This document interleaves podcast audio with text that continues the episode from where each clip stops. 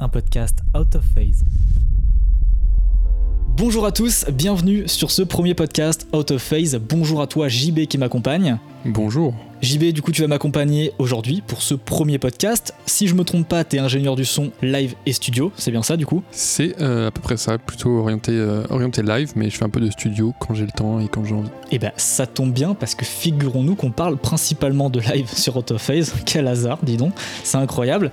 Donc, vous l'entendez actuellement puisque vous êtes sur euh, Spotify, YouTube Podcast, Amazon Podcast, enfin n'importe quelle plateforme qui existe ou n'existe pas de podcast.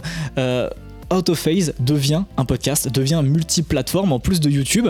Me voilà donc euh, sur toutes les plateformes de podcast. La raison, en fait, elle est très simple, hein, c'est que j'avais envie d'un format un peu plus euh, live, sans cut, sans montage, plus, euh, plus direct où on parle directement dans le micro et on envoie. Alors c'est un exercice qui est assez dur, un exercice même d'ailleurs qui est assez dur. On va pas se mentir, on a refait cette intro peut-être deux ou trois fois puisque puisque bah, moi je suis pas habitué du tout à parler sans montage. Il, faut le savoir que c'est quelque chose de, qui, est, assez dur, hein, qui demande une capacité euh, d'improvisation euh, assez euh, conséquente que je n'ai pas.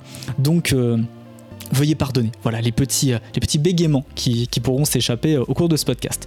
C'est pour ça d'ailleurs que c'est pour ça que je ne suis pas seul aujourd'hui et que JB est avec moi. C'est pour, pour faire vivre un petit peu plus la conversation et pour qu'on puisse échanger. Surtout que le sujet du jour mérite qu'on échange. Donc aujourd'hui, on va revenir un petit peu aux, sources. On va revenir à, la base, à la base du son on va euh, parler des systèmes euh, de, diffusion dans la, dans la sonorisation, des, systèmes son, donc euh, des, enceintes hein, plus, plus globalement parlant. Et on va on va pas s'attarder sur comment ça marche, les systèmes de diffusion, mais on va parler de leur histoire, de, de, de, quand ça date, les systèmes de diffusion, tout simplement. Est-ce que ça date d'il y a 10 ans? Est-ce que ça date d'il y a 20 ans? Est-ce que ça date de la préhistoire? On ne sait pas. En tout cas, on, on va voir ça aujourd'hui. Alors avant de commencer, du coup, moi ce que j'aimerais savoir, c'est qu'on parle un petit peu de notre plus vieux souvenir qu'on a euh, d'un système de diffusion, euh, d'un système son, puisque faut savoir que, bon, euh, moi je suis, je, suis, je suis assez jeune, on est tous les deux assez jeunes. Je pense que bah, du coup, JB, si je ne m'abuse, t'es un petit peu plus vieux que moi, t'as 26 ans, je crois, c'est ça? C'est ça. T'as 26 ans et moi j'en ai 24 cette année. Donc on est assez jeunes, on n'a on pas vécu énormément d'innovation technologique dans le milieu du son par rapport à, à la génération d'avant. Mais euh, justement, ça, c'est, marrant, je trouve, de, voir un petit peu euh, quel est notre premier souvenir euh, d'un système de diffusion. donc toi, toi, quelle est la première fois, JB, que, que tu te rappelles avoir assisté à un concert, vu un système de sonorisation c'est, quoi ton, premier souvenir d'un système son? Alors le premier souvenir comme ça c'est pas facile c'est pas facile à, c'est vraiment pas simple mais, mais c'est vrai que, que à mon époque, si je peux, si je peux, si je peux utiliser cette expression de, de vieux. on, est, extrêmement vieux.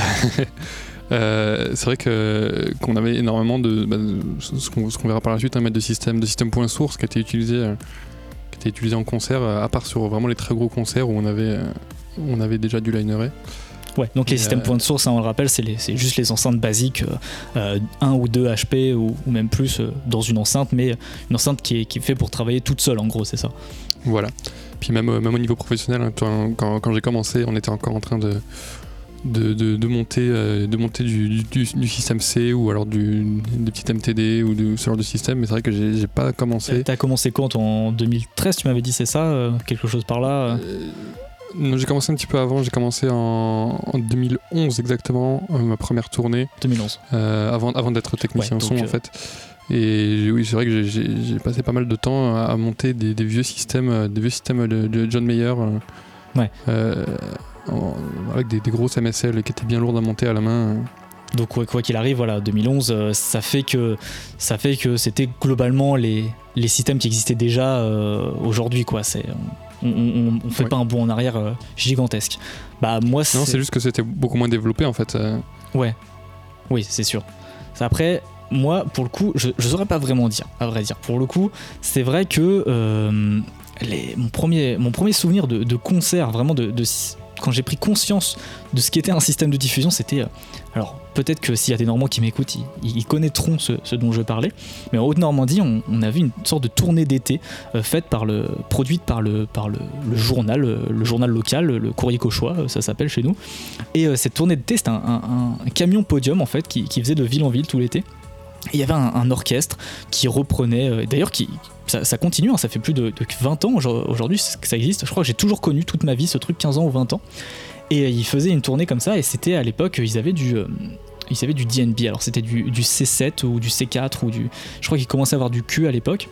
Euh, je parle de ça, euh, j'avais 10 ans, et je me rappelle euh, cette, cet impact, la première fois que j'ai ressenti cet impact d'un sub, où je m'étais même mis au premier rang, comme les toffers en fait, comme, comme ceux qui vont se mettre la tête dans les caissons, où vraiment j'ai ressenti cet impact et c'est là où j'ai vraiment pris conscience que ouais il y, y, avait un truc qui se passait ça, servait à quelque chose quand même les, les, enceintes et après professionnellement après ça arrivait bien plus tard je crois que la, la première première diff ça doit être un, un, système fabriqué maison je crois par le prestataire mais, euh, mais c'est vrai que ce qui est intéressant à voir du coup, c'est que bah, on, est très jeune et, euh, et, la technologie a évolué euh, très très vite ces 30 dernières années jusqu'à arriver au point où elle est maintenant.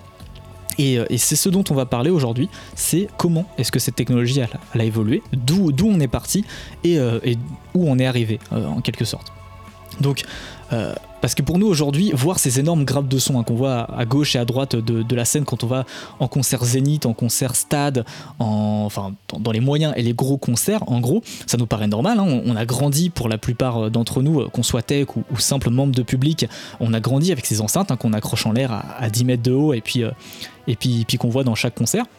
Donc ça nous paraît normal, mais la question c'est est-ce qu'on qu'on sait depuis quand on utilise cette technologie? Parce qu'en soi, en soi, euh, comme je disais, on a grandi avec, donc on n'a pas de, repère temporel sur l'évolution de, cette technologie, pardon. Et, euh, donc c'est ce qu'on va voir aujourd'hui. On va faire un peu d'histoire du coup aujourd'hui, et, euh, on va on va voir. moi, je trouve ça important de, savoir les technologies qu'on utilise, en fait, tout simplement d'où elles viennent. Donc, c'est ce qu'on va voir aujourd'hui. Pour ça, pour voir ce qu'on va voir aujourd'hui, justement, l'évolution des systèmes de diffusion, il faut remonter, mais très loin. Il faut pas remonter en 1930, il faut pas remonter en 1830, il faut remonter au 5e siècle après euh, Jésus-Christ, dans l'Antiquité, euh, chez les Grecs. On va, on va aller chez les Grecs, puisque les Grecs, c'est eux qui ont... Euh, qui ont masterisé, on va dire, qui ont, qui ont maîtrisé l'acoustique, l'acoustique des lieux, l'acoustique architecturale, les propriétés sonores des lieux et des matériaux puisque c'est à eux qu'on doit la construction des, premiers amphithéâtres, euh, de, ces fameux théâtres hein, que vous avez tous vus en, cours d'histoire, je pense, euh, ces théâtres euh, qui ont une forme bien caractéristique qu'on peut encore retrouver sur des, sur des sites architecturaux aujourd'hui, euh, comme par exemple surtout dans le sud de la France. Hein, il doit y en avoir. il y en a à Orange, euh, il y en a euh, à Nîmes, les arènes de Nîmes. Toi, tu dois en avoir aussi dans ton coin, je pense. Des, Non, pas trop vers chez moi, mais beaucoup dans le sud-est, oui, en effet. Ouais, donc, donc. Arles aussi, le théâtre d'Arles. Tous, tous ces amphithéâtres antiques, vous, vous les connaissez. Et ces amphithéâtres, alors je sais pas si vous y êtes déjà allé dans ces amphithéâtres, mais ils ont une acoustique vraiment particulière, puisque l'acoustique a vraiment été étudiée euh, pour amplifier le son euh, et, même filtrer le son. C'est-à-dire que quand à l'époque vous étiez sur scène, et même, maintenant d'ailleurs, quand vous êtes sur scène dans ces, amphithéâtres, vous pouvez parler à voix normale, euh, à voix à voix de, de, parole, quoi, à un niveau normal, et une personne qui va être dans les gradins tout en haut à plus de 60 mètres va vous entendre comme si vous étiez littéralement à côté de son oreille.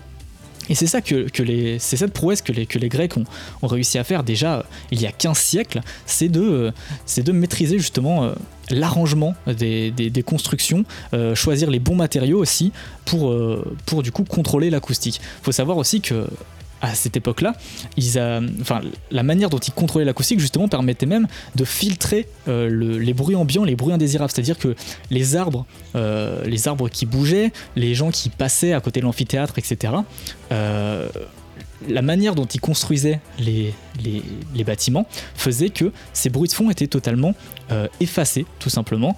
Euh, c'était plutôt dans les fréquences basses, hein, dans, les, fréquences graves, ce bruit de fond, et ce bruit de fond était, filtré, ne rentrait pas à l'intérieur de l'amphithéâtre, dans les gradins.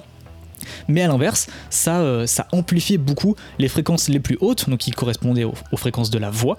Et, et c'est comme ça qu'ils ont réussi à avoir des bâtiments qui étaient acoustiquement parfait. Et ça, euh, et ça euh, il y a 15 siècles, bien, bien, bien avant nos, nos inventeurs euh, modernes. Toi, tu me disais, JB, que du coup, comme dans, ton sud natal, tu as, on, ne le voyait pas trop par chez toi, mais en tout cas, dans ta, dans ta région, si on agrandit dans le Beaucoup sud, dans, dans le sud-est. ouais. euh, as des amphithéâtres et toi tu es déjà allé voir du coup des, des concerts en, en amphithéâtre, hein, enfin dans ces, dans ces anciens lieux. Oui, il y a, y donc le- le- le- les arènes de Nîmes, notamment, qui sont très très utilisées encore tous les ans. Il y a un gros festival qui organise euh, des concerts euh, pendant tout, tout, tout l'été euh, Ouais. dans l'enceinte de- de- des arènes. Et c'est vrai que ça m'arrive d'y aller. Et il y a un truc qu'on remarque qui est assez intéressant, c'est que, c'est que le, son de l'intérieur de, l'amphithéâtre euh, est- quasiment diffusé naturellement euh, en dehors de, de- des arènes. C'est-à-dire qu'on peut très bien, euh, si vous êtes, du côté de Nîmes pendant, vos vacances d'été et que vous voulez écouter des, artistes internationaux qui viennent jouer dans, les arènes, vous pouvez juste vous mettre sur le parvis de, de l'amphithéâtre et, et profiter du concert comme si vous y étiez en fait. Ça fait Le comme, son un, sort comme un gros parleur en fait. C'est comme un gros parleur, qui diffuse le son. Mais c'est vrai que j'aimerais beaucoup euh, assister justement à des, à des représentations dans ce genre de, de lieu parce que acoustiquement ça doit être. euh, j'ai- J'aime beaucoup ces phénomènes euh, acoustiques mais, mais totalement naturels. C'est comme nous, ici du coup à Paris avec le métro, on l'a beaucoup puisque du coup le- les tunnels du, du métro, des stations de métro sont des, des surfaces du coup. Alors concave ou convexe, ça je ne sais jamais. Euh, je crois que c'est. Je crois que c'est concave. hein. Enfin, en gros, ça, ça forme un arrondi, une, sorte- une d'arche au-dessus de notre tête et c'est totalement carrelé.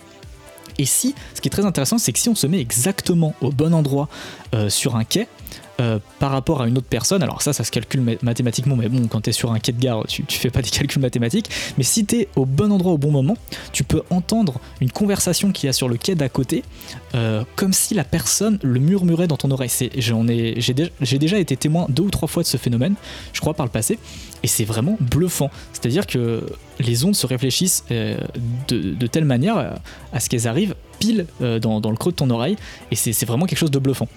Si je ne m'abuse, alors je sais plus pourquoi c'était utilisé, mais il y avait des grosses euh, constructions architecturales comme ça aussi en, forme de parabole euh, pour, euh, pour amplifier le, son qui venait de très loin. Alors il faudrait que je me re-renseigne, je sais plus pourquoi c'était, mais il y a eu dans, l'histoire plein de plein de- d'exemples comme ça de construction en, forme de, parabole pour recevoir le son et le concentrer à un endroit puisque bah, bah, ça marchait très bien, puisque les propriétés acoustiques des matériaux et, euh, la manière dont on construit euh, ce genre de, dispositif, ça, bah, ça marche très bien, puisque c'est de la physique basique. Donc, euh, et ça, ça, les Grecs l'ont compris, et, ceux d'après eux l'ont compris. Donc du coup, en soi, la question qu'on peut se poser, c'est si cette science, elle a été comprise depuis si longtemps, si, il y a 15 siècles, on maîtrisait la science de l'acoustique, on savait comment faire porter la voix, comment ça se fait qu'on a dû attendre 15 siècles pour voir euh, les technologies un peu évoluer bah, La réponse en soi, elle est très très simple, puisque euh, une technologie, la plupart du temps, même très souvent, euh, c'est fait pour répondre à un besoin. On développe quelque chose, bon, soit par accident, ça arrive la plupart du temps, on développe des choses par accident qu'on ne devait pas développer, mais très souvent, on développe une technologie parce qu'on a besoin de faire quelque chose qu'on n'a jamais eu besoin de faire jusqu'à présent. Donc pourquoi on aurait changé un système qui marchait très bien, puisque jusqu'à présent, pourquoi on avait besoin d'amplifier euh, de la voix, enfin du son en général, c'est parce qu'il y avait des pièces de théâtre, de la musique classique, etc. Et construire des lieux qui amplifiaient naturellement la musique classique, la voix, etc. Ça, on savait très bien faire à l'époque. Voilà, avec, euh, comme je l'ai dit, euh, en se basant sur ce qu'avaient étudié les Grecs il y a 15 siècles, on savait construire des théâtres qui étaient acoustiquement parfaits, on savait porter la voix euh, dans l'audience. Donc, pourquoi en soi on aurait fait évoluer les technologies puisque ça répondait très bien aux attentes euh, de l'époque. Et ben c'est au XXe siècle justement que ces besoins ils ont commencé à évoluer et où on a dû justement développer de nouvelles technologies.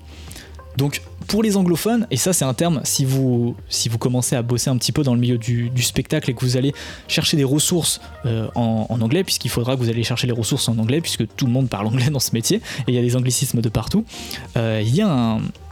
Alors, je, oh, je sais plus comment on dit, c'est pas un anagramme, c'est un... Comment on dit quand, euh, quand c'est juste des lettres qui forment le, le début des mots là? C'est un... Un acronyme. un acronyme, exactement. Il y a, les gens ont dû rager dans leur casque puisqu'ils ils avaient la réponse. Donc, on- il y a cet acronyme euh, en anglais. Heureusement que j'ai pas cherché le nom en anglais. Enfin, quoique, acronyme en anglais, c'est sûrement acronyme. Oui. donc, euh, euh, il y a cet acronyme PA, donc PA en français, qui veut dire public adresse. Et en effet, euh, ça veut dire euh, ce qu'il y a dans le mot, hein, public adresse, ça veut dire bah, s'adresser au public. C'est un mot qui est très très présent euh, dans, le, dans la technique son anglophone. C'est comme ça qu'ils appellent leur système de sonorisation, et toujours aujourd'hui ils appellent ça des PA. Et pourquoi? Bah Parce que à la base ils ont euh, créé les systèmes de sonorisation pour ça, pour s'adresser au public, puisque euh, vers au, début du XXe siècle, dans, le XXe siècle, euh, les tailles des stades commençaient à devenir de plus en plus grands. il y avait de plus en plus de rassemblements de rois, de présidents qui faisaient des annonces, et donc ils devaient s'adresser au public de un public de plus en plus grand, et donc ils ont dû trouver des, nouveaux moyens de s'adresser à ce public. Donc pour ça, pour, euh, pour, pour créer ces, nouvelles technologies, euh, il a fallu inventer du coup trois éléments. Donc un élément euh, obligatoirement pour capter le son, puisque pour l'amplifier, il bah, faut bien le capter. Donc ça, ça va être le micro. Le micro, il a été inventé à la fin du 19e siècle, si je ne m'abuse, vers 1875-77, quelque chose comme ça. Et la paternité, elle est euh, très disputée encore hein, aujourd'hui historiquement de, du microphone.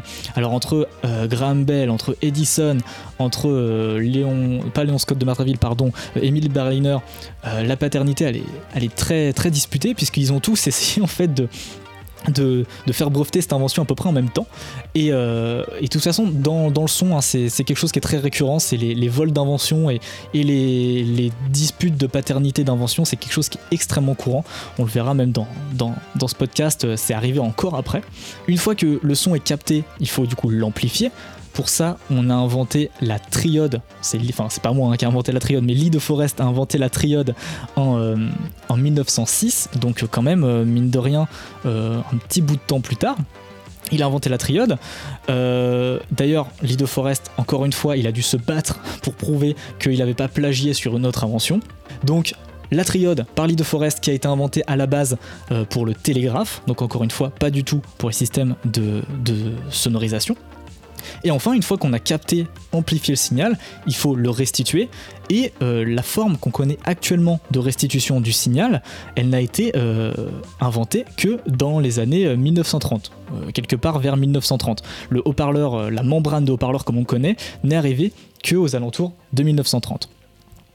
Donc bien qu'on vient de le voir, la, membrane de haut-parleur euh, qu'on connaît maintenant a été inventée en 1930. La première apparition documentée dans l'histoire et publique hein, d'un système permettant d'amplifier, enfin de capter, d'amplifier et de restituer plus fort la voix et la musique, euh, ça a été le 24 décembre 1915 euh, à San Francisco.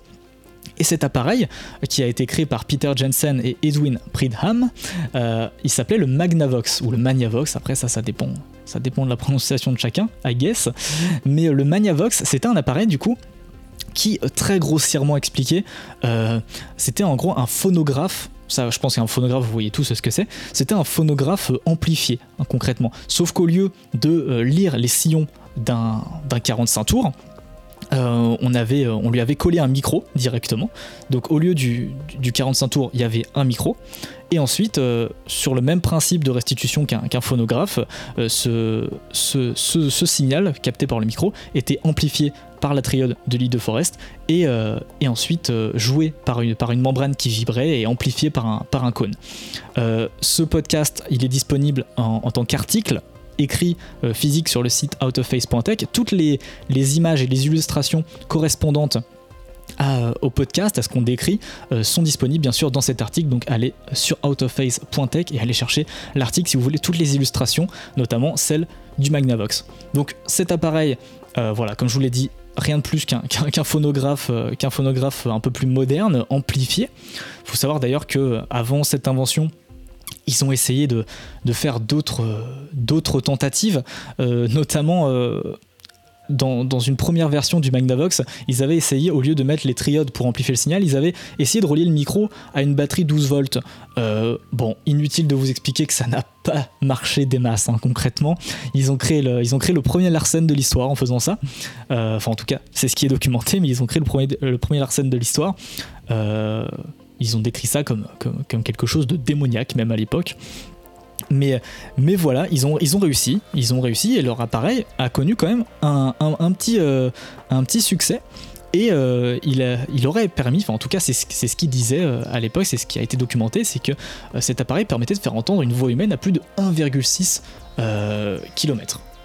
Bon, Et, je crois d'ailleurs, JB, que le créateur du Magnavox, euh, Peter Jensen, euh, est toujours connu pour, pour des créations aujourd'hui d'ailleurs. Oui, Peter Jensen, vous connaissez peut-être euh, peut-être son nom, Jensen, si, si vous êtes guitariste et que vous, avez déjà bricolé des amplis de guitare, notamment les amplis de la marque Fender. la plupart d'entre eux ont des haut-parleurs dedans de la marque Jensen. Et donc c'est bien, bien le, même Jensen, le Peter Jensen qui est à l'origine de, de, de ces haut-parleurs. Comme quoi. On utilise encore aujourd'hui énormément. Il a eu une belle success story, visiblement. Ouais, mais, il a réussi sa vie. Mais voilà, en gros, euh, après, c'était pas non plus exceptionnel hein, ce, Magnavox, hein, ça amplifiait qu'une que d'une quinzaine de watts. Donc quand on pense aujourd'hui euh, aux puissances qu'on développe dans nos systèmes son actuels, voilà, ça fait pas le poids. Hein. mais c'était les balbutiements, les, les, premières sorties d'appareils de sonorisation. Et euh, je vous invite justement à, aller voir la photo de cet appareil. C'est assez marrant, c'est assez marrant la, la tête qu'il a. Donc la première utilisation pratique hein, de ce système, du Magnavox, ça a été euh, effectué le 30 décembre 1915, euh, quand le gouverneur de, Californie à l'époque, il était en fait trop malade, tout simplement pour donner euh, un discours en personne dans un auditorium de, San Francisco. Du coup, ce qu'ils ont fait, les créateurs, du coup, si je me trompe pas, c'est Pridham et, et, Jensen, pardon, ouais, j'avais oublié son nom à Pridham, ils avaient installé en fait le Magnavox dans l'auditorium où était où était tout le, tout le public, toute l'audience. Et, euh, et, ce Magnavox était relié par des kilomètres de câbles à un micro dans la chambre euh, du, euh, du gouverneur de Californie qui était alité. il avait du coup un, micro, il parlait comme ça, il faisait son discours depuis son lit et c'était diffusé à, des kilomètres de là dans l'auditorium où étaient, où étaient les, les, gens qui, qui, écoutaient le discours. Donc c'est assez marrant de, de, se dire que c'est... J'espère qu'il avait des câbles symétriques. J'espère qu'il n'y avait pas trop de pertes. Mais en vrai, c'est vrai que c'est marrant comme réflexion, puisque euh, aujourd'hui, on, étant à cheval sur ça, sur la symétrie des câbles, le fait qu'il faut mettre des transformateurs, etc., pour pas avoir de perte de signal, je me demande à quoi ça devait ressembler, du coup, les, pertes qu'il devait avoir sur, euh, sur autant de distance. Sur plusieurs kilomètres, ouais. Mais, mais c'est marrant que la première utilisation d'un PA, d'un système de sonorisation, ce soit ça. Et donc, euh, jusqu'à dans les années 1920, on va encore utiliser cet appareil. Hein. donc, 1920, c'est quand même il y a bah, pile 100 ans d'ailleurs. On va, c'est bien, c'est que ça facilite les calculs. Moi qui suis pas très bon en maths, euh, c'était il y a 100 ans. Donc on, se dit que là, le premier appareil de, toute la vie de la, de, qui existait depuis, euh, depuis la nuit des temps de sonorisation, c'était il y a seulement 100 ans. C'est pour vous dire à quel point la technologie d'amplification et de, et, de, et de diffusion sonore est récente. Donc jusqu'en 1920, on va encore utiliser euh, cet appareil par plusieurs présidents américains et pour des, jauges de public d'ailleurs qui, peuvent être très grandes, euh, comme par exemple, euh, il a été documenté que ce Magnavox a servi pour des jauges jusqu'à 50 000 personnes. Bon après, évidemment, ça veut pas dire que l'appareil arrivait à sonoriser l'entièreté des 50 000 personnes, mais en tout cas, il y avait 50 000 personnes dans la salle, c'est tout ce qu'il faut retenir. Euh, et, du coup, c'est euh, dans les années 1920 à 1930, euh, donc juste après, que la demande de, système de, de public address, donc de PA, de sonorisation, est venue très importante. Puisque, en fait, avec la démocratisation un petit peu et les nombreux événements où était sorti ce Magnavox, les organisateurs des autres événements, ils se rendaient compte que, bah, mine de rien, c'était quand même vachement sympa de pouvoir amplifier la voix du mec qui parle sur l'estrade, quoi. Donc ils se sont rendus compte des, bienfaits d'avoir un système de sonorisation qui couvre l'intégralité de la zone d'audience et, euh, surtout de pouvoir distribuer le son à plusieurs endroits. C'est-à-dire euh, bah, de pouvoir envoyer euh, du son à un kilomètre de, la personne qui est en train de, faire son discours. On peut le voir notamment sur, une, sur, une, illustration qui est disponible sur l'article sur outofface.tech de ce podcast. On peut voir une photo du jubilé du roi George V en 1935 où euh, il y avait une audience de près de 90 000 personnes qui étaient là pour assister à ce jubilé. Et on, peut voir sur la photo qu'il y a dans l'article, sur les, sur les lampadaires, les, euh, petites, euh, petits cônes de sonorisation qui étaient placés pour, pour couvrir la, la jauge de public. Et donc là, pour, pour des événements comme ça, on s'en doute, hein, de près de 90 000 personnes, c'était indispensable maintenant de, d'obtenir, enfin d'avoir des, systèmes de, sonorisation, puisque bah, sinon là, on arrivait sur des jauges euh, qui étaient juste euh, pas possibles à, couvrir juste par la voix, quoi. Même avec un, avec un mégaphone, je pense que tu, tu le faisais pas là. Et ce qui est intéressant, c'est que du coup, comme euh, la demande augmentait, et il a fallu du coup faire de la recherche. Et la demande augmentant, ça a ouvert des nouvelles portes à des nouvelles avancées dans les sciences acoustiques et dans les sciences de l'amplification et de la diffusion. Et là, on peut se dire, mais ouais, mais du coup, la musique dans tout ça, parce qu'on est sur une chaîne de son en live, on parle de son en live, du coup, euh, et, le son, principalement, nous, on, s'en sert pour sonoriser de la musique, pour sonoriser des concerts. Donc, euh, et la musique dans tout ça, quoi. Pourquoi, est-ce qu'on parle pas encore de, de musique? Tout simplement parce que, en fait, euh, on n'amplifiait pas de musique, puisque on n'avait pas besoin d'amplifier de la, de la musique jusqu'à présent, puisque les musiques qui, existaient à l'époque, et les musiques les plus dansantes, les plus fortes, les plus, les plus euh, d'ambiance, c'était du jazz et du blues. Et c'était des, des, des, musiques pardon, qui étaient faites pour être jouées bah, acoustiquement. Les instruments, euh, les placements de musiciens sur scène, la composition du, groupe étaient faites, euh, dans, pour être, pour être acoustiquement. C'est-à-dire que si le batteur avait telle position sur, euh, sur scène, si le guitariste avait telle position sur scène, c'était, pensé pour que la balance euh, des, gens qui écoutent en face, dans le public, euh, pour que les gens aient une bonne restitution de la musique qui était jouée. Donc tout était pensé, et donc il n'y avait pas de besoin d'amplifier. Mais bon, ça, impliquait quand même de ne pas être trop trop loin de l'orchestre, hein, concrètement, puisque bah voilà, si, si tu si tu t'éloignes d'un orchestre qui joue comme ça sans amplification, euh, fatalement, c'est sûr que tu vas entendre de, de, moins en moins.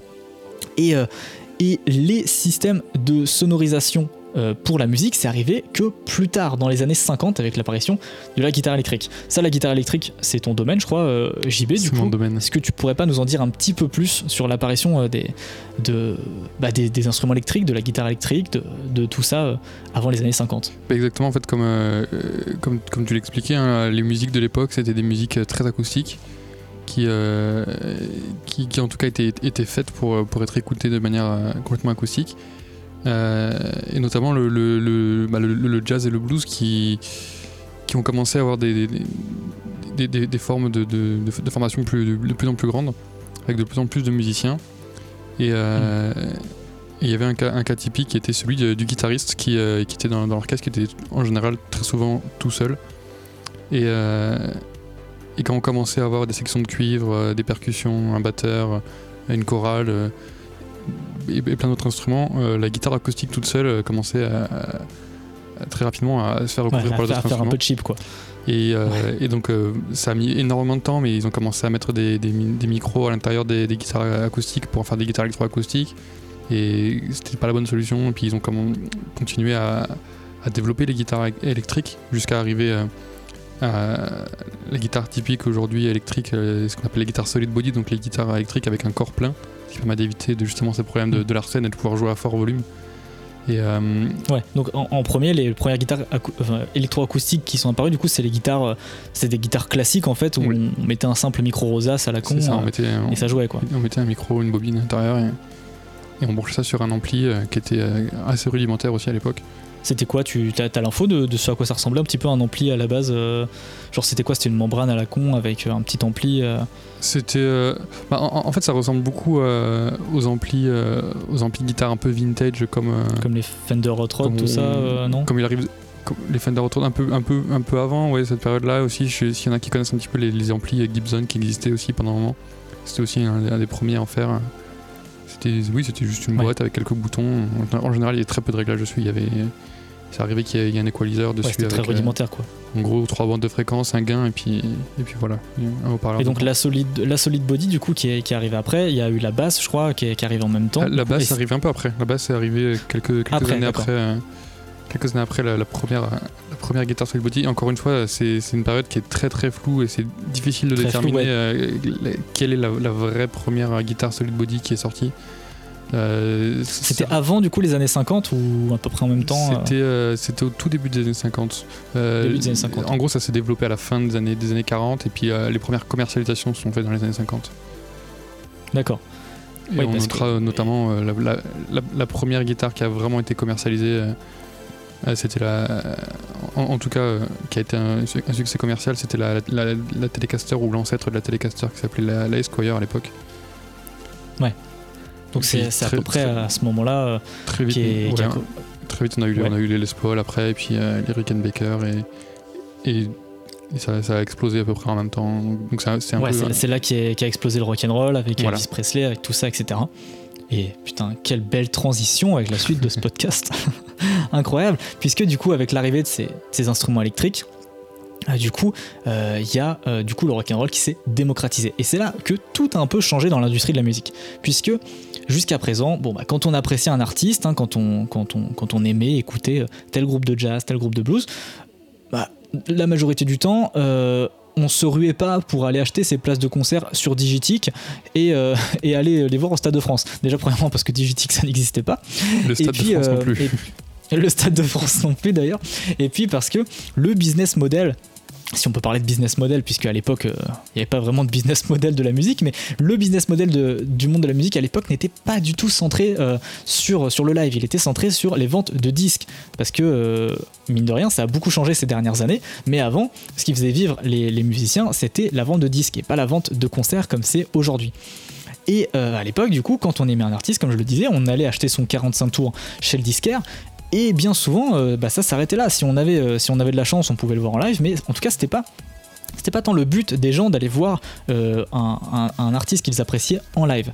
Et ça, justement, avec l'apparition des instruments électriques, avec l'apparition du rock and roll, avec l'apparition des groupes comme, comme, comme, Elvis Presley, par exemple, enfin des, des, artistes comme Elvis Presley, une musique très différente de tout ce que les gens avaient pu entendre jusqu'à là est apparue.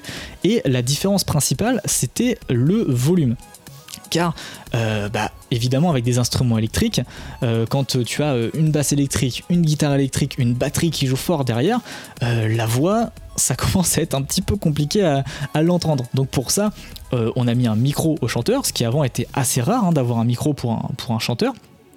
On, mettait le, micro pour le chanteur, et du coup, comme le, le, j'allais dire le bruit de fond, mais la musique en fond, la batterie, les guitares, les basses, etc. étaient très très fortes derrière. Il fallait mettre du coup le, gain du micro et le volume derrière du micro très très fort dans les enceintes. Le problème, c'est que les enceintes qui étaient dans les bars, dans les clubs à l'époque, c'était des enceintes de 25 ou 30 watts, mais qui étaient toutes petites, faites pour amplifier un tout petit peu la voix d'un chanteur de blues, d'un chanteur euh, de jazz. Donc, euh, les, les bars et les clubs n'étaient pas du tout équipés pour recevoir une, telle intensité euh, dans, leurs enceintes. Et ça faisait euh, euh, casser les membranes, les, membranes se, déchiraient, les amplis surchauffaient. Et, quoi qu'il arrive, tout le temps, le, le, son de la voix dans, dans les enceintes était totalement distordu. Il y, avait, de la grosse distorsion. Et cette distorsion si spécifique du coup des haut-parleurs pendant l'époque du, début du rock'n'roll a valu l'apparition au rock'n'roll de, de dénomination la musique du diable. Hein. Toujours aujourd'hui, euh, des fois, on a des anciens qui disent ouais, la musique du diable à mon époque, etc. Machin. Bah c'est ça, c'est pour ça qu'est né le terme musique du diable, c'est tout simplement à cause de ce son ultra saturé euh, qu'on pouvait entendre du coup dans, les enceintes euh, des, des, bars et des clubs.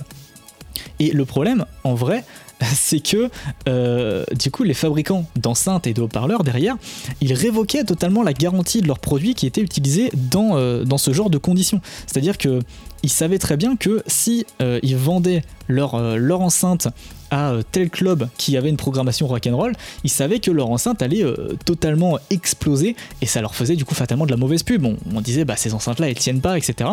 Donc c'est pour ça, les constructeurs révoquaient totalement les garanties et les distributeurs des marques refusaient même carrément de fournir les, endroits qui jouaient du rock'n'roll. Donc on en était quand même à ce niveau-là de, bah, de, de, problématiques quoi, dans, la diffusion euh, du son.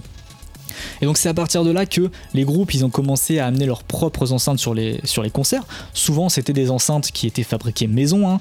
Euh, et, ce qui était marrant pour l'anecdote, c'est que s'il y avait un, soir un plateau avec plusieurs artistes, plusieurs groupes, euh, chaque groupe vraiment se déplaçait avec son propre matériel. Donc du coup, s'il y avait quatre groupes euh, s'il y avait quatre groupes le soir euh, qui jouaient, il y avait du coup quatre systèmes de diffusion euh, sur scène. Et du coup, au début du concert, sur le premier groupe, il y avait les quatre systèmes qui étaient mis l'un derrière l'autre. Et du coup, à chaque fois qu'un groupe avait fini de jouer, il, redémontait son système pour, laisser place au système d'après. Donc ça fait que tous les groupes avaient du coup un son différent puisque bah, comme c'était des enceintes fabriquées maison, on avait un rendu qui était plus ou moins bon.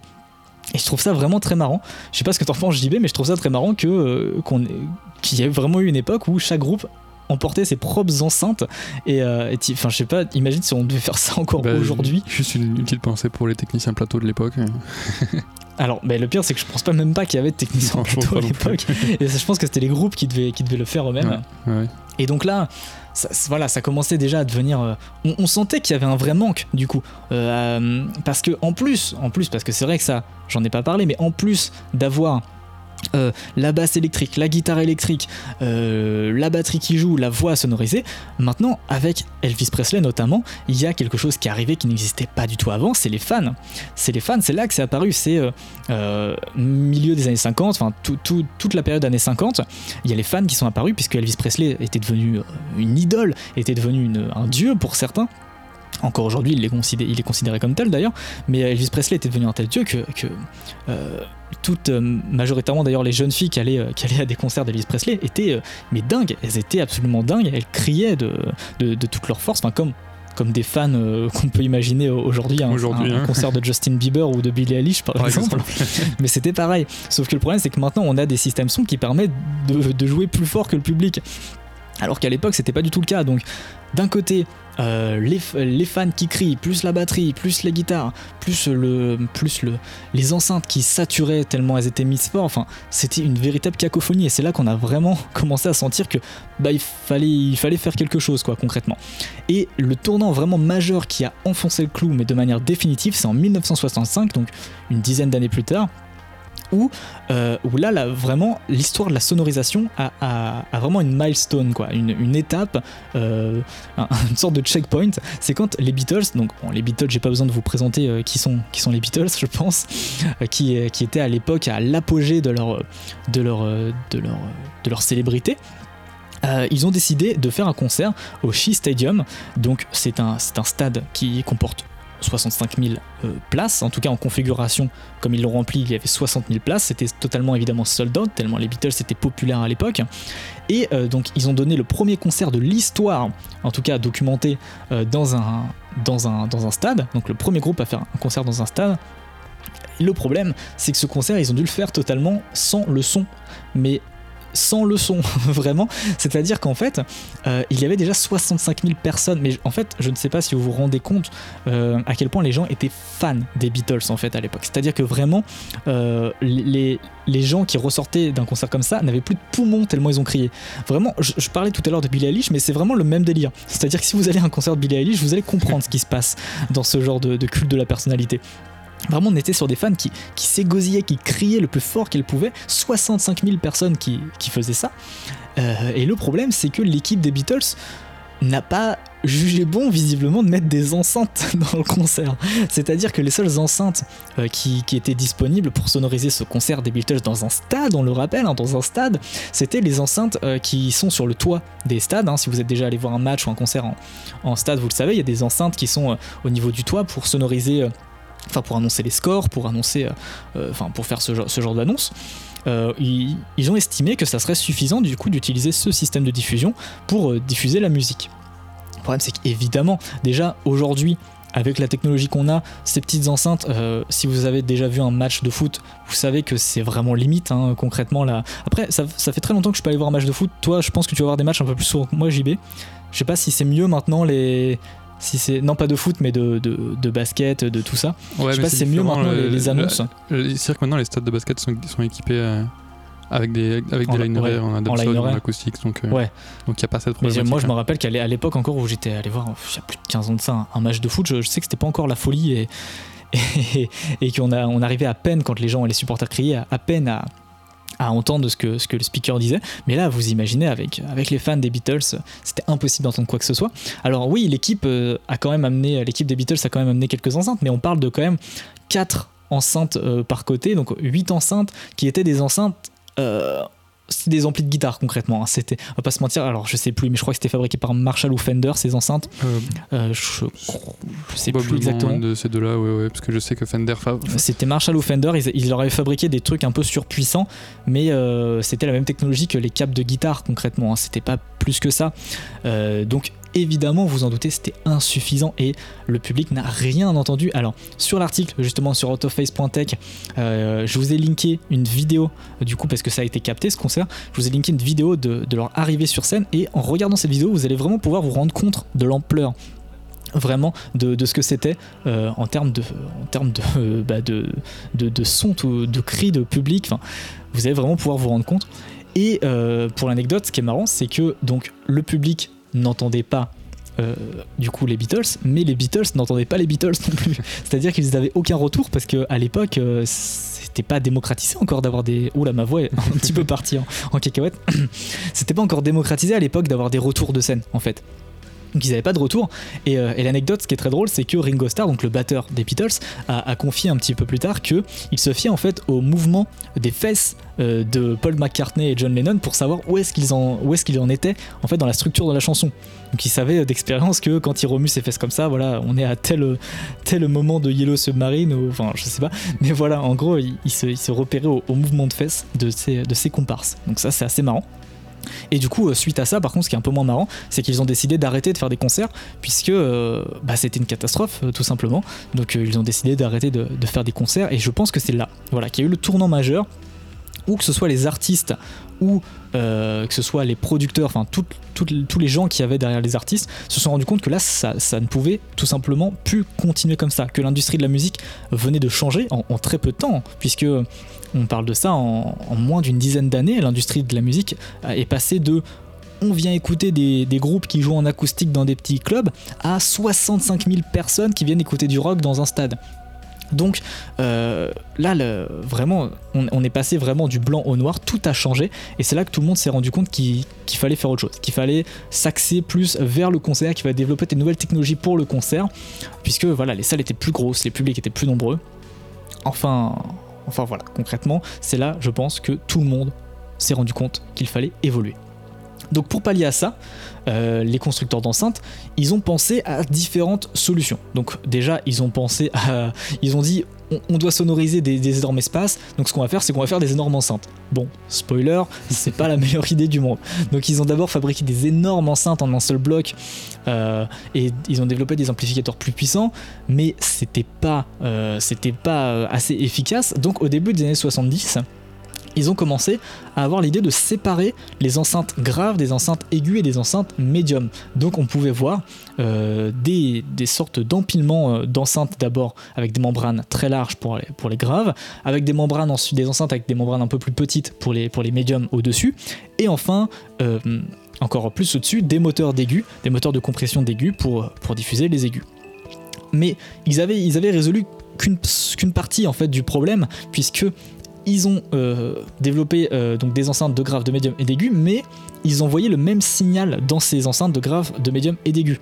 Donc ça fait qu'il y avait un, rendement qui était vraiment pas bon, puisque les, toutes petites membranes euh, sont faites pour, pour, vibrer très très vite, puisqu'elles sont petites, et les très grosses membranes sont faites pour vibrer doucement, puisqu'elles sont, elles sont bah, plus grandes, elles sont faites pour, pour, pour, encaisser des fréquences plus basses.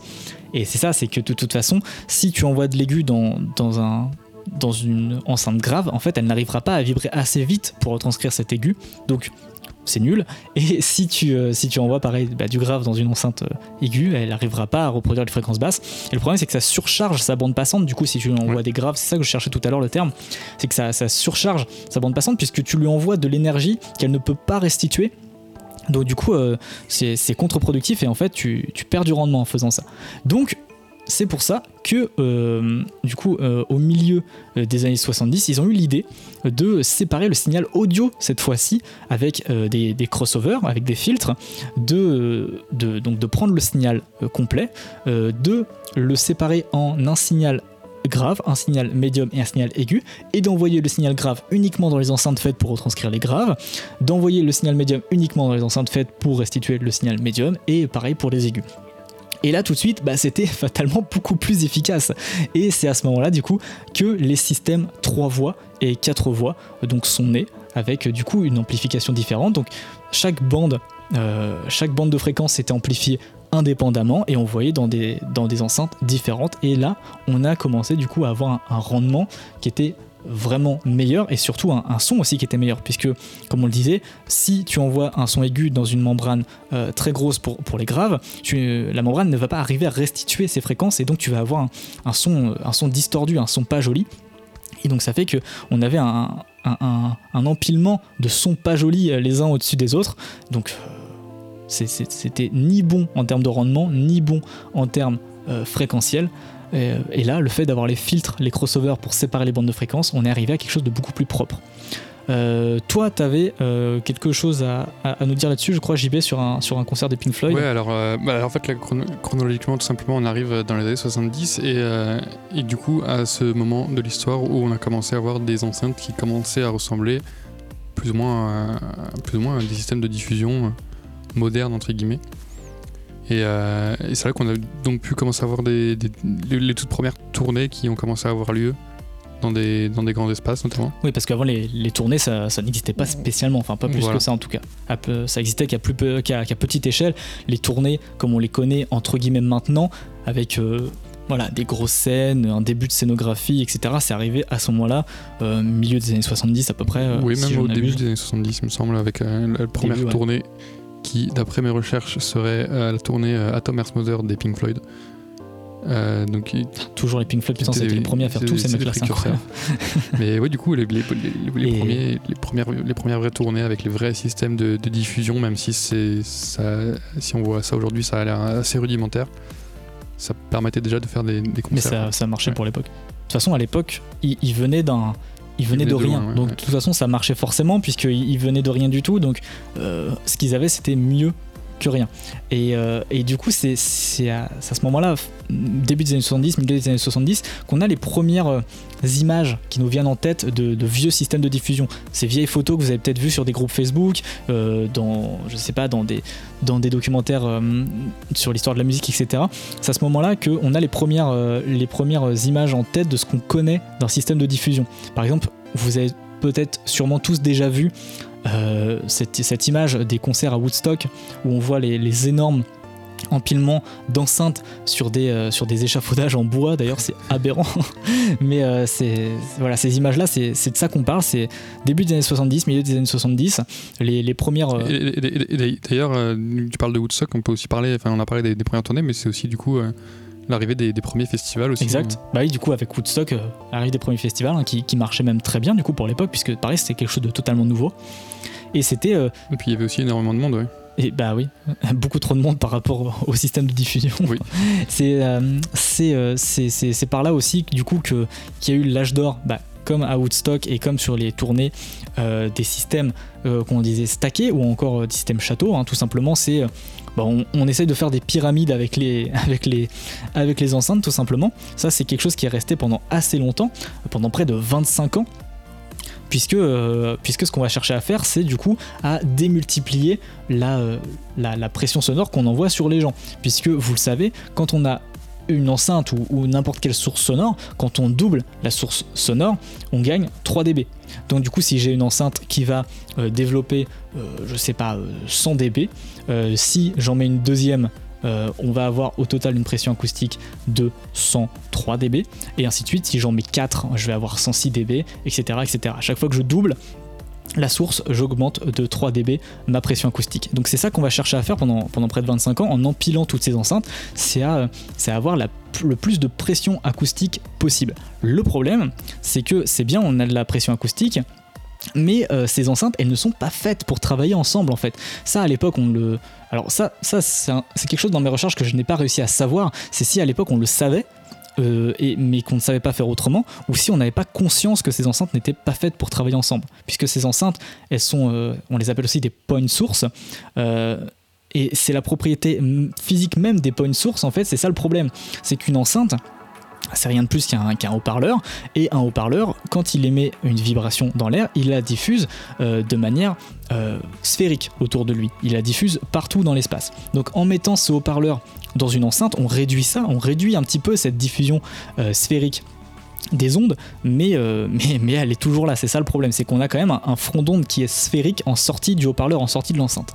Et le problème, c'est que on mettait ces enceintes l'une par-dessus l'autre, euh, l'une à côté de l'autre, etc. Donc comme vous le savez, je pense, le son c'est une onde, et comme le son c'est une onde, la physique des ondes s'applique. Et ça, ça fait en fait, on va pas rentrer dans les détails concrètement puisque c'est pas le but de ce podcast, mais ça fait que à certains endroits euh, de la rencontre entre les ondes de notre première enceinte et notre deuxième enceinte, à la rencontre de ces, de ces deux fronts d'onde, on, a, on va avoir des interférences constructives à certains endroits et des interférences destructives à d'autres endroits. Et donc ça, ça fait que quand on va passer devant le devant l'empilement de toutes ces enceintes, on va avoir une sorte d'effet de, de phasing. Le son il va faire chou, chou, chou, j'ai une, une, imitation extrêmement accurate hein, du phasing, mais voilà, le, le, le son dans, dans les fréquences aiguës va va partir, puis revenir, puis partir, puis revenir, à cause euh, d'un principe tout simple hein, d'annulation euh, de phase. Et ça, bah, je sais pas voilà si, c'était connu et si juste il n'arrivait pas à y remédier à l'époque ou, euh, si juste il n'en avait pas conscience.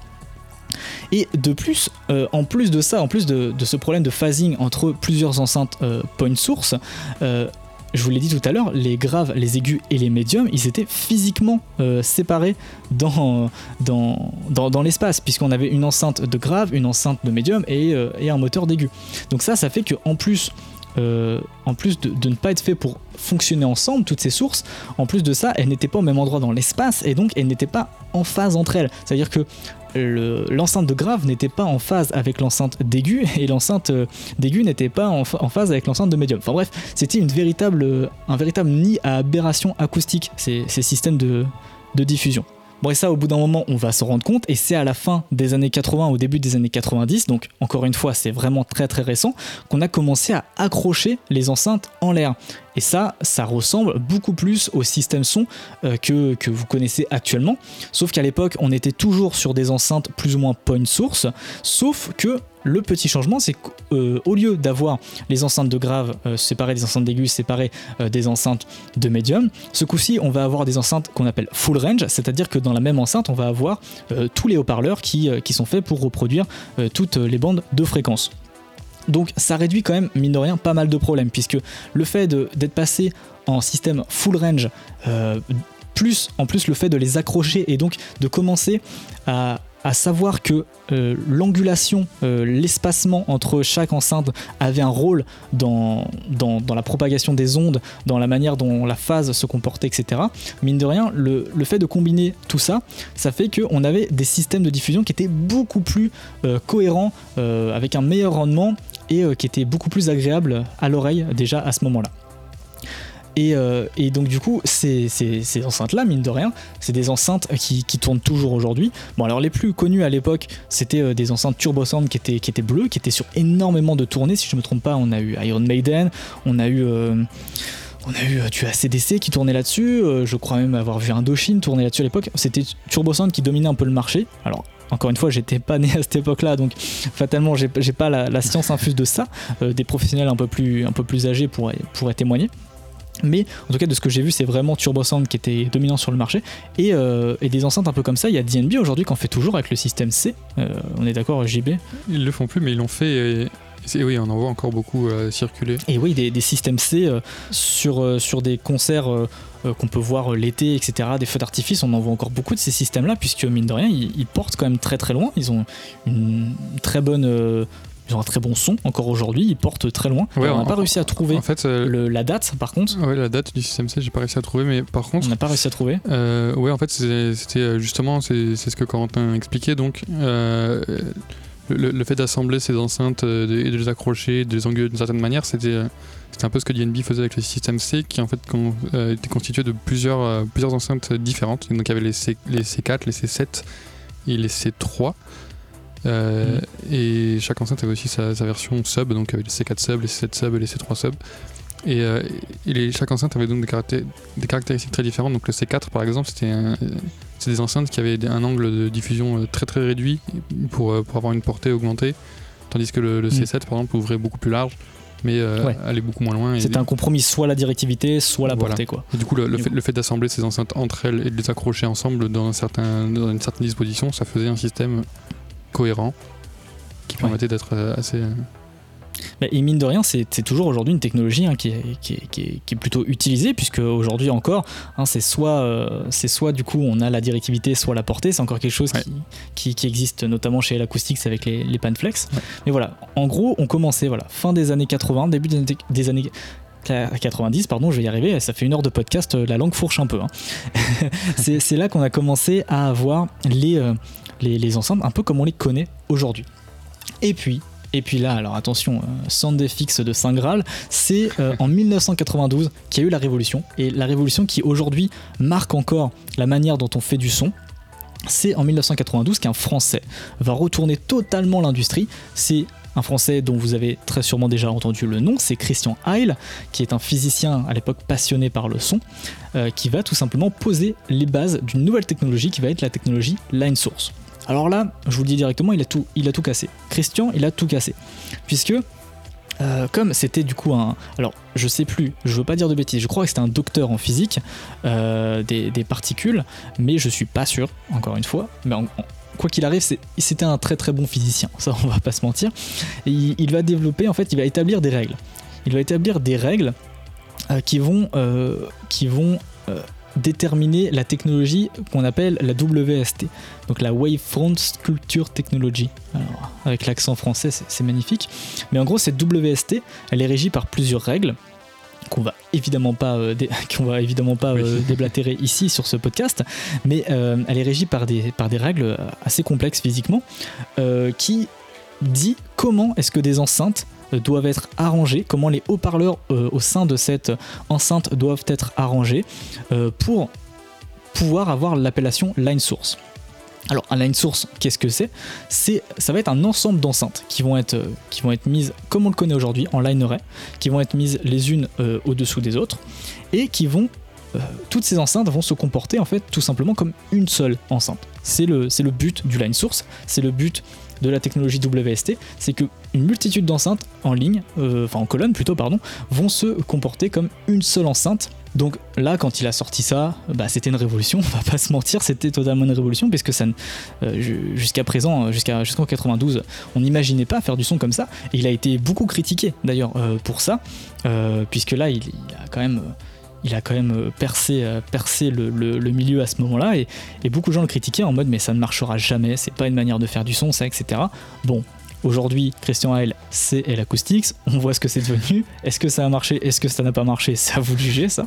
Je pense qu'on peut en tirer des conclusions assez facilement. c'est ça. Mais grâce au DOSC, hein, grâce au diffuseur d'ondes sonores cylindriques, euh, grâce aux règles de la WST et à la création des lines sources, on, a, vraiment révolutionné la, l'industrie des systèmes de, diffusion euh, sonore.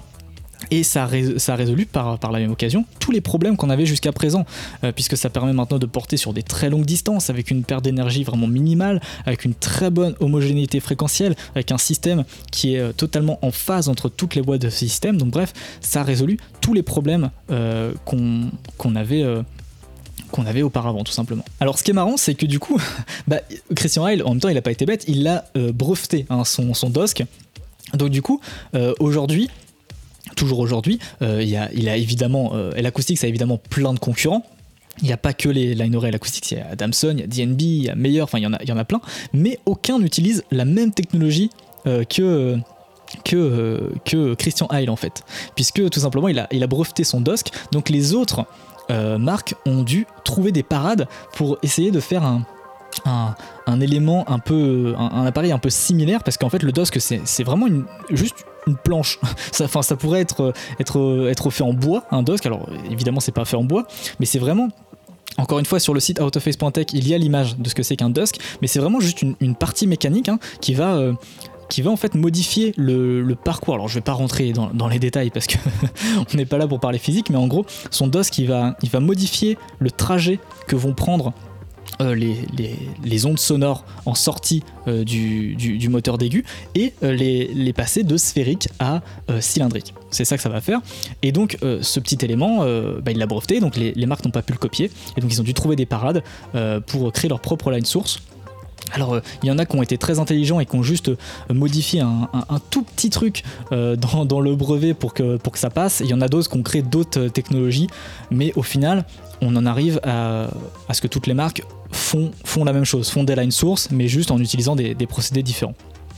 Et, donc, je sais pas si je l'ai dit d'ailleurs, mais le premier line OS, ça a été le VDOSC, qui est toujours relativement utilisé aujourd'hui, euh, alors beaucoup moins, mais euh, qui est utilisé. Vraiment, mais, c'est vrai qu'on le voit. On, le voit encore, surtout dans, alors pas en France, pas en France, mais dans des pays comme le Brésil, comme euh, comme l'Espagne, comme tout ça, on, peut en voir encore pas mal et on l'a on l'a d'ailleurs écouté avec JB cet été, cet été, à Hambourg sur un festival et ils sortent encore du Vedosk.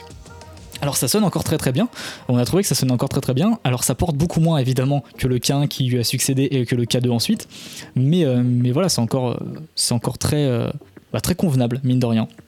Et je me souviens de, de, témoignages qu'on m'avait racontés de, gens qui étaient là, qui étaient présents sur, la, sur le, premier festival où a été déployé le VDOSC. Alors je me souviens plus du nom du festival, mais c'est un festival qui existe toujours, je crois. Et où on m'a raconté que vraiment ils sont arrivés sur le, sur le, sur le lieu du festival et ils avaient jamais rien entendu de, de, pareil. C'était, c'était incroyable. Le son était dans leur, dans leur tête directement. Il était vraiment frontal. Et, euh, et voilà, ça a vraiment révolutionné, que ce soit en termes euh, de, business, en termes de son, en termes de tout. Ça a vraiment tout révolutionné en 92. Euh, Christian, avec son, son cher Vedosque. Je sais pas si tu as quelque chose à, à, rebondir, si tu veux rebondir là-dessus, vais. Euh, sur le euh, en soi, non. Après, c'est vrai que c'est euh, une technologie qui a quand même, plus on peut le dire, renversé pas seulement. Pas, pas, seulement le, le, son en lui-même, mais aussi tous nos métiers. Ça, ça, a créé même différents, différents métiers au sein même d'une équipe technique de, de festival ou de tournée. Oui, c'est vrai que maintenant on a des gens qui s'occupent uniquement du coup fatalement du, système. Euh, je, sais pas, par contre, du coup, c'est une question qui m'est venue là en te, posant la question. C'est je sais pas euh, si tu sais euh, quelle technologie ils, utilisent. Ils utilisent, waouh, pardon, DNB, toi qui es proche, plus proche du matériel DNB. Tu, tu sais pas quel est leur équivalent au, au DOS que toi Non, puis en plus, il me semble qu'ils communiquent pas vraiment dessus. Ah d'accord, ok. Ben, c'est vrai que l'Acoustic ils en sont très très fiers puisque fatalement ils l'ont inventé donc ils communiquent beaucoup dessus. Mais euh, ok. Et puis bah du coup par la suite fatalement on, verra euh, apparaître des nouvelles technologies euh, comme par exemple les amplificateurs numériques et les enfin avant, avant les amplificateurs numériques les amplificateurs qui intègrent des presets puisque le preset, c'est une sorte de, de, petit fichier euh, de. Alors à l'époque, c'était des circuits électroniques, mais maintenant, c'est des fichiers de, oui, pré-réglage. J'ai encore, ça m'arrive encore d'utiliser des amplis euh, DNB par exemple, des vieux amplis. C'est vrai que c'est des disquettes là, non Les, P, 1200 par exemple, qui sont. Ouais, c'est comme des cartes. Euh, comme, des grosses cartes qu'on vient mettre sur la façade et qui correspondent. Il y a une carte qui correspond au C4, une carte qui correspond au B2. Ouais, en fonction des marques, c'était, c'était un peu différent. Euh, je sais que chez elle, c'était carrément des processeurs qui vendaient où tu branchais ton XLR, euh, il, te, il te ressortait un XLR à rentrer dans l'ampli, et puis, euh, et puis le, le, le, signal était traité dans le processeur. Voilà, chez DNB, comme tu le dis, c'était des cartes à insérer. Mais voilà, en fait, dans ces presets, il y avait des sortes de petits fichiers de calibration de, des, corrections en fait euh, entre le son qu'on sort et le son du coup euh, qui, qui, est traité dans les amplis pour, être sûr que les, enceintes sonnent au mieux possible euh, comme ça a été voulu par le constructeur, comme ça a été testé en usine, etc. Aujourd'hui, sur la plupart des amplis, on ne peut plus modifier ses presets. À l'époque, on pouvait faire ses propres presets. Aujourd'hui, c'est plus du tout possible. Hein. Quand tu prends par exemple un ampli de L Acoustics, tu viens juste rentrer ton XLR, tu viens sortir ton, ton, ton speakon et euh, tout le processing il est fait dans euh, l'ampli euh, et surtout les, presets ne sont pas du tout publics, hein. on, ne peut pas voir ce qu'il y a dans les presets, on ne peut pas les modifier puisque L Acoustics a décidé, enfin je dis L Acoustics mais c'est pareil pour quasiment tous les constructeurs, mais ils ont décidé que voilà, tu n'as pas à toucher à ce preset parce que euh, ils, ont fait des, années de recherche et développement et ils savent comment cette enceinte est censée sonner, euh, dans quelles conditions. Et c'est pour ça qu'aujourd'hui, euh, tous les, tous les presets sont verrouillés par rapport à il y a quelques années où tu pouvais faire ton propre preset. et du coup, certaines boîtes avaient des presets, par exemple, de VDOSC extrêmement bien et d'autres avaient des presets de, de complètement pourraves, quoi, concrètement. Et donc voilà, donc il y a les amplificateurs numériques après qui sont arrivés avec qui incluait, comme je le disais maintenant, euh, les, presets directement dedans. Euh, et, après encore, on a commencé à pouvoir contrôler ces amplis par ordinateur. Et il faut dire que depuis, euh, bah, pas depuis 92, mais depuis les années 2000, en soi, la technologie elle, est, évolue pas trop en termes d'enceinte.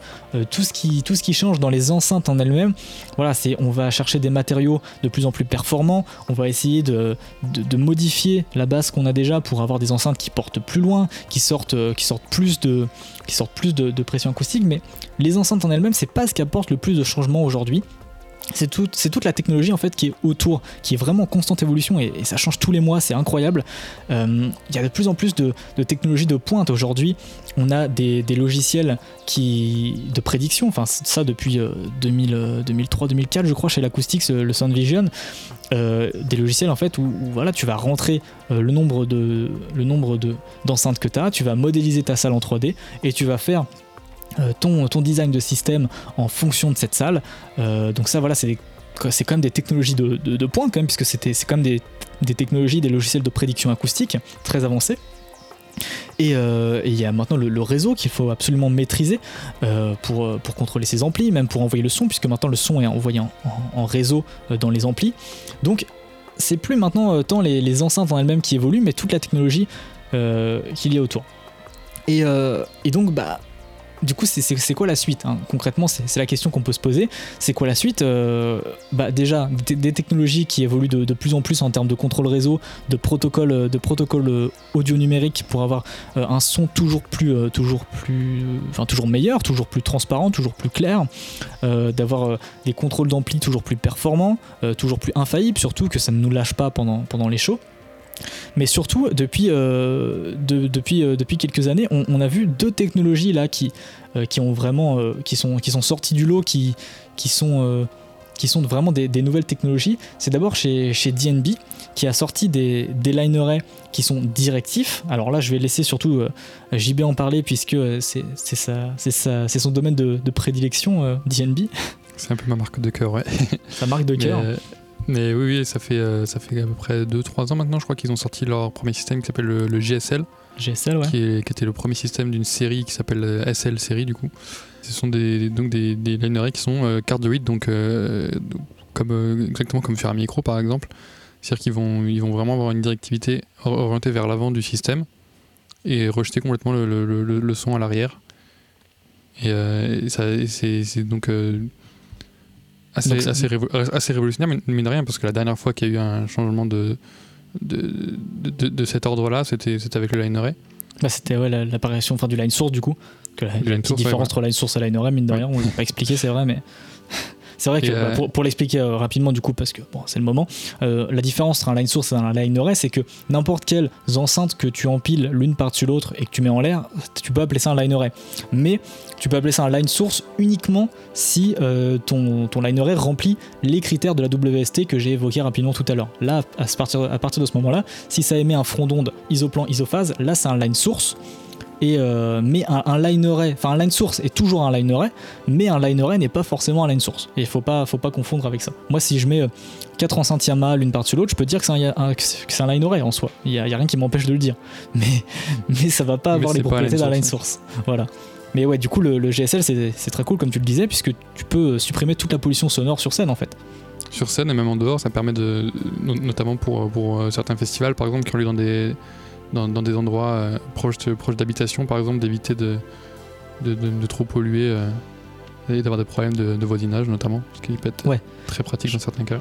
Bah, je crois que DNB, eux, s'axent vraiment sur le développement de tous les outils euh, contre la pollution sonore de, voisinage, etc., notamment avec Noisecalc, si je ne m'abuse. Ouais. Donc, ouais, aussi bien donc, au niveau de leur matériel avec la, avec la série SL, mais aussi ouais, au niveau logiciel. Et maintenant, ils ont, ils ont ajouté ce logiciel qui s'appelle Noisecalc, qui permet de, de, prendre votre, euh, votre prédiction que vous avez fait sur, euh, sur Recalc et de le, concrètement, en gros, de le mettre dans Google Earth et de voir euh, l'impact que ça va avoir sur, sur l'environnement à l'extérieur du lieu. Et ça, c'est notamment très demandé bah, par les designers des festivals, puisque aujourd'hui on demande de plus en plus aux, festivals de, faire moins de bruit parce que les gens commencent à beaucoup se plaindre sur, euh, aux mairies, aux, préfets, etc., que tel ou tel festival fait beaucoup de bruit et c'est vraiment un problème que nous on rencontre, hein, par exemple en région parisienne. Euh, on est obligé vraiment d'adapter, on, le sent, nos systèmes de diffusion par rapport aux, contraintes de voisinage. Et ça, c'est pour répondre à ce besoin du coup que, que DNB a sorti euh, Noise Calc. Et D'ailleurs, je sais pas si c'est un truc que tu as remarqué aussi, mais j'ai l'impression que la, la, la, voie que prennent un peu les, constructeurs euh, depuis quelques années maintenant. Euh, c'est plus forcément la course à qui fera le système le plus, le plus puissant et qui a le plus de pression acoustique, mais c'est justement qui va arriver à mieux gérer euh, sa directivité, à faire un système plus propre, mais pas forcément extrêmement puissant. Carrément, c'est vrai que contrairement aux, années 70 où on cherchait à, avoir des enceintes qui portent plus fort, là, on, comme le dit c'est bah c'est plus ça. C'est on cherche à, déjà à respecter les normes qui sont toujours, euh, qui, toujours à la baisse en termes de, pression acoustique, euh, comme par exemple en France où on est passé de, de, 105 à 102, mais, euh, mais aussi voilà, à, optimiser la directivité, optimiser la couverture. On n'est plus sur une course euh, au rendement, on est vraiment sur, euh, sur une course à l'homogénéité, à, avoir un son en live qui est, qui est, plus, euh, qui est plus doux, moins fort, mais, mais toujours aussi consistant en fait. Et c'est quelque chose qui est très compliqué, du coup, acoustiquement parlant, à, réaliser. mais voilà, le- le truc qui change, c'est que les, approches des constructeurs au, fu- au fur et à mesure des années changent, du coup, fatalement, et c'est ça le plus gros changement actuellement. Et, euh, mais sinon, en plus du coup du, euh, line source euh, GSL et KSL que propose DNB, qui est directif, et donc j'avais lu des témoignages hein, d'ailleurs sur ce GSL où un designer system disait que c'était incroyable quand il montait sur scène, vraiment, il n'entendait pas la face, il, en- il entendait juste les, réflexions du son dans la salle, mais il n'entendait pas bah, le- un, un son classique de line enfin de line source pardon qu'on peut entendre euh, quand on est quand on est sur scène. Et euh, même certains musiciens j'avais entendu que ça les perturbait puisqu'ils entendent plus du coup, du coup la diff. Et surtout dans des musiciens un peu rock qui n'ont pas forcément de ear ils sont très habitués à entendre la diff quand ils vont un peu devant la scène. Et là ils l'entendent plus. Et donc il faut compenser maintenant avec des, des systèmes de side fill. Donc mettre des line sources sur la scène pour compenser du coup cette, euh, cette perte de, de repères. Donc en plus de, de ces systèmes euh, GSL euh, que, que uniquement pour l'instant euh, des systèmes directifs il y a uniquement DNB qui fait ça de mémoire. Je ne veux pas m'avancer mais je Il crois qu'il n'y a que. DNB qui fait ça. Euh, En tout cas, euh, enfin, de, ce qu'on a vu des dernières Ouais, nouveautés, euh, je crois. Après il y a peut-être des marques un peu, de- un peu plus underground qui le font, mais en tout cas, en, en vraiment sur, sur les leaders du marché, il n'y a que DNB qui le fait. Euh, en plus de ça, euh, que ce soit DNB ou El Acoustics, euh, sont en train d'essayer de se lancer de plus en plus vers la diffusion immersive. Alors ça, vous en avez peut-être déjà entendu parler avec euh, DNB, c'est le Soundscape, et avec euh, El Acoustics, c'est le Elisa. Et en fait, les constructeurs essayent de, de, voilà, de développer des, des technologies immersives pour sortir de cette diffusion fausse stéréo gauche-droite qu'on a dans les concerts actuellement. Pourquoi fausse stéréo? Parce qu'il y a uniquement le, le, le spectateur qui est au milieu de l'audience euh, sur un sur euh, Qui en général n'est pas un spectateur, mais, euh, mais le, qui est- mais technicien, la- faut- mais l'ingé son. Mais voilà, il y a- il y, a que les gens qui sont pile au milieu euh, entre, entre le- la grappe de gauche et la grappe de droite qui ont vraiment une image stéréo du mix. Si tu te décales un tout petit peu à gauche ou un tout petit peu à droite, tu vas plus entendre la grappe de gauche ou la grappe de droite et donc tu n'as plus une stéréo à ce moment-là. Donc en fait, c'est une fausse stéréo, c'est une double mono qu'on a, qu'on a actuellement dans les, dans, les concerts et ça fait que bah voilà, si t'es euh, si t'es, euh, 20 mètres euh, off axis comme on dit, enfin un 20 mètres décalé par rapport au centre, et bah tu vas, euh, tu vas entendre que la grappe de, gauche si t'es à gauche et tu vas plus du tout en- entendre en fait la, la grappe de droite. Donc tu, tu n'as que du mono. Et ça, les constructeurs ils ont envie de, sortir de ça parce que ça crée des problèmes. Ça fait que même au niveau du mixage, euh, la fausse stéréo comme ça, ça crée des, ça crée des problèmes de chevauchement entre les instruments, de, des, problèmes de masque. Oh, J'ai pas utilisé le, terme problème de masque depuis que je faisais un peu de studio il y a 5 ans, c'est ouf. euh, mais du coup, pour sortir de ça, euh, ce qu'ils font, c'est que ils, euh, ils mettent plein, d'en- plein de- d'enceintes, que ce soit point source ou line source, euh, au-dessus de la scène. Par exemple, chez l'Acoustique, c'est un déploiement de 5 ou 7 euh, line array, line source au-dessus de la scène. Chez Sound- sur Soundscape, je sais pas exactement comment ça se déploie. C'est exactement, ah, exactement pareil. Voilà. Donc en fait, ils multiplient les, les points de diffusion. Et ensuite, derrière, en régie, il y a un gros processeur très puissant qui, qui va faire un matrissage en fait de, de toutes ces sources qui sont euh, au-dessus de la scène et qui va euh, les faire euh, se comporter un peu comme une seule grande source très très large. Pour expliquer très très très très brièvement. Et ensuite le, mixeur l'ingénieur du son il va pouvoir avec un, écran une interface très graphique il va pouvoir déplacer dans l'espace les, les sources sonores. Il va pouvoir les éloigner les rapprocher les mettre plus à gauche plus à droite. Et ce qui est incroyable c'est qu'on passe d'une alors ah, j'ai plus les chiffres en tête j'aurais dû me renseigner avant le podcast mais je crois qu'on passe de 2% de, cou- euh, de couverture euh, de couverture stéréo en classique à quelque chose comme 50 ou 70% de couverture euh, spatiale en ELISA. Alors j'ai plus les chiffres. au- au moins ça, je crois que c'est plus que ça. hein. Je crois que c'est plus, en- proche ouais. plus proche des 80-90%. Voilà, ce qui- ce qu'il faut retenir, j'ai plus les chiffres, euh, vous, vous pourrez aller vérifier, et voilà, je veux pas m'avancer et dire de bêtises, Euh, honte à moi d'ailleurs de ne pas avoir retenu ces chiffres, mais, mais on, passe, on passe vraiment sur une couverture qui est vraiment, vraiment très très grande de la spatialisation, c'est-à-dire que là on passe sur une majorité de l'audience qui va pouvoir, euh, qui va pouvoir euh, cerner où sont Alors, les objets dans l'espace. en fait. C'est ça. Parce que ce qui est, ce qui est très intéressant, c'est que euh, nous, donc avec JB, on a fait les, on a fait les, les, les démos de Elisa et de Soundscape. Et ce qu'on nous dit dans ces démos, c'est que bah voilà, si tu as quelqu'un qui parle sur la scène, euh, qui, est, euh, qui est au milieu de la scène, mais que toi tu le son, tu l'entends venir euh, de, la grappe euh, de, gauche parce que tu es à gauche, euh, bah, ton cerveau il va entendre que le son vient d'en haut et pourtant ton, tes yeux voient que la personne elle est au milieu de la scène. Et donc du coup, ton cerveau il va pas comprendre et ça va te demander vraiment un effort de lier les deux et c'est pas naturel pour ton cerveau. Alors que là, sur le Soundscape ou le Elisa ou toutes les diffs immersives qui existent aujourd'hui, parce que beaucoup de constructeurs s'y mettent, tu vas avoir, tu vas avoir vraiment, tu vas en fait, ce que tu entends, ça va quasiment être ce que tu vois. Euh, si tu vois la personne au, milieu de la scène, même si tu es à 20 mètres euh, sur la gauche, tu vas quand même, alors je pense pas que ce soit autant, mais en gros, si tu es bien décalé sur la gauche, tu vas quand même entendre euh, le mec qui est au milieu, au milieu. Et c'est ça qui est très très fort dans cette technologie immersive. Et ça rend le mix beaucoup plus aéré, il respire beaucoup plus, ça fait que tu as beaucoup moins besoin d'utiliser des EQ tu entends tout, peu importe si tu te déplaces dans la salle, tu entends tout où tu es censé l'entendre. Et c'est ça qui est assez ouf dans cette technologie. Je vous invite, si vous avez des démos près de chez vous, si vous allez au JTSE, s'ils se font cette année, mais si vous, avez, l'occasion de voir des démos Elisa, je vous invite vraiment à, aller écouter ça parce que c'est vraiment bluffant. On est vraiment sur un système qui, révolutionne. Et euh, dans les démos, ce qu'ils aiment bien faire, c'est nous faire écouter en Elisa une chanson, mixée en Elisa ou en Soundscape, et après ils aiment bien nous faire écouter la même chose mais en stéréo. Et je te jure, ça me fait, moi, ça me fait beaucoup penser ça à chaque fois à cet épisode de Rick et Morty. Je sais pas si beaucoup d'entre vous vont avoir la ref, mais euh, il y a un épisode de Rick et Morty où, euh, Morty est sur une, sur une fausse euh, gravité parfaite. Euh, je sais plus si c'est Morty ou, sa sœur, ils sont sur une fausse gravité parfaite où vraiment euh, tout est parfait. Et après, il lui en, euh, du coup, Rick lui enlève cette gravité parfaite et il revient sur la gravité normale avec les sensations normales, etc.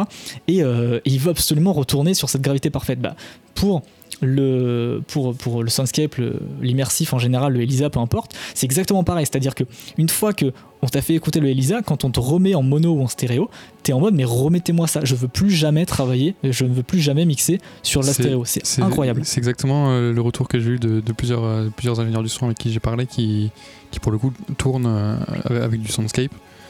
quand, tu leur parles, ils te disent très clairement que pour eux c'est impensable de revenir de revenir à un système stéréo. c'est Parce que vraiment, ça, ça, change tout. Ça change ton approche du mix. Ça, change.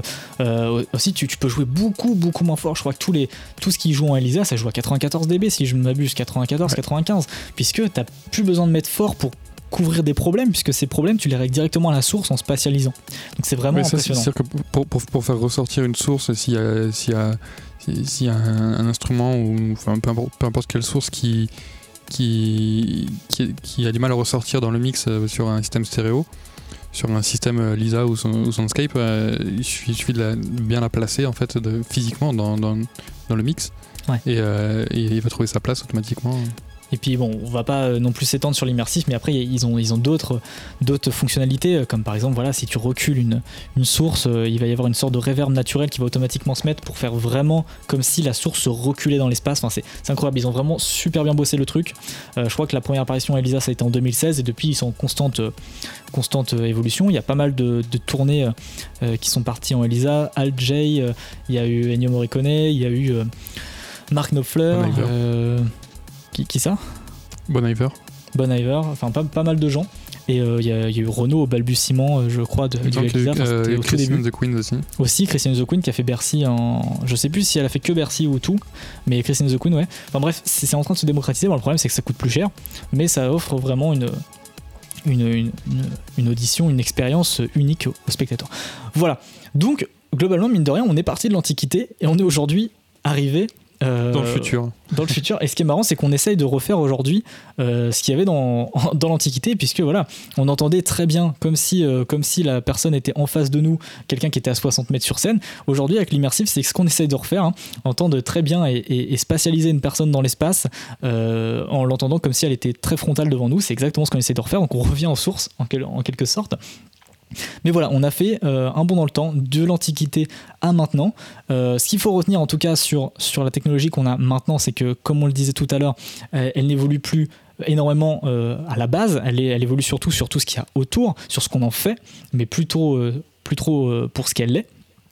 J'espère en tout cas du coup que fatalement ce, podcast qui a duré une, une, petite heure, une petite heure 20 mine de rien vous a intéressé principalement, que, que le format vous intéresse. C'est le premier podcast qu'on fait. je ne sais pas si vous, vous, écoutez ça dans le futur et qu'il y en a 50 qui sont sortis, mais en tout cas, à l'heure actuelle, c'est le premier podcast qu'on fait.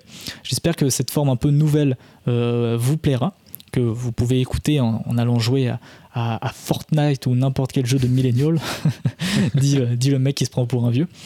Ok, en tout cas, euh, je te remercie, JB, d'avoir été là avec moi pour cette eh première. Avec plaisir. Et oui, euh, vous, qui m'écoutez, euh, qui nous écoutez, euh, si vous avez des questions par rapport euh, du coup à ce que vous venez d'entendre, vous pouvez les poser encore une fois sur le site, je le rappelle, sur outofface.tech. vous pouvez retrouver cet article en format écrit que vous pouvez aussi télécharger en format PDF et vous retrouverez aussi, en plus de ça c'est gratuit, c'est la maison qui offre une frise chronologique de tous les événements marquants de l'histoire de la diffusion. Vous pouvez sur cet article laisser des commentaires, on y répondra bien entendu, mais le euh, le, cœur principal hein, de Out of Face, c'est la chaîne YouTube Out of Face. Donc je vous invite à aller vous abonner sur la chaîne et à poser vos questions en commentaire, en message privé. De plus, maintenant, on a un Discord. Le Discord, le lien, du, Discord, vous pourrez le trouver euh, dans la description euh, du, podcast et aussi euh, du coup sur le site et encore et enfin sur, les dans, les vidéos YouTube en description exactement. Je pense qu'on a beaucoup parlé déjà. merci JB de m'avoir rejoint en tout cas. comme je comme je le disais tout à l'heure, je crois que je l'ai déjà dit. Bah oui, bah c'est un double plaisir du coup. Jusque nous du coup, on se retrouve très bientôt pour un nouveau podcast ou une nouvelle vidéo sur la chaîne YouTube. Merci beaucoup de nous avoir écoutés et à la prochaine.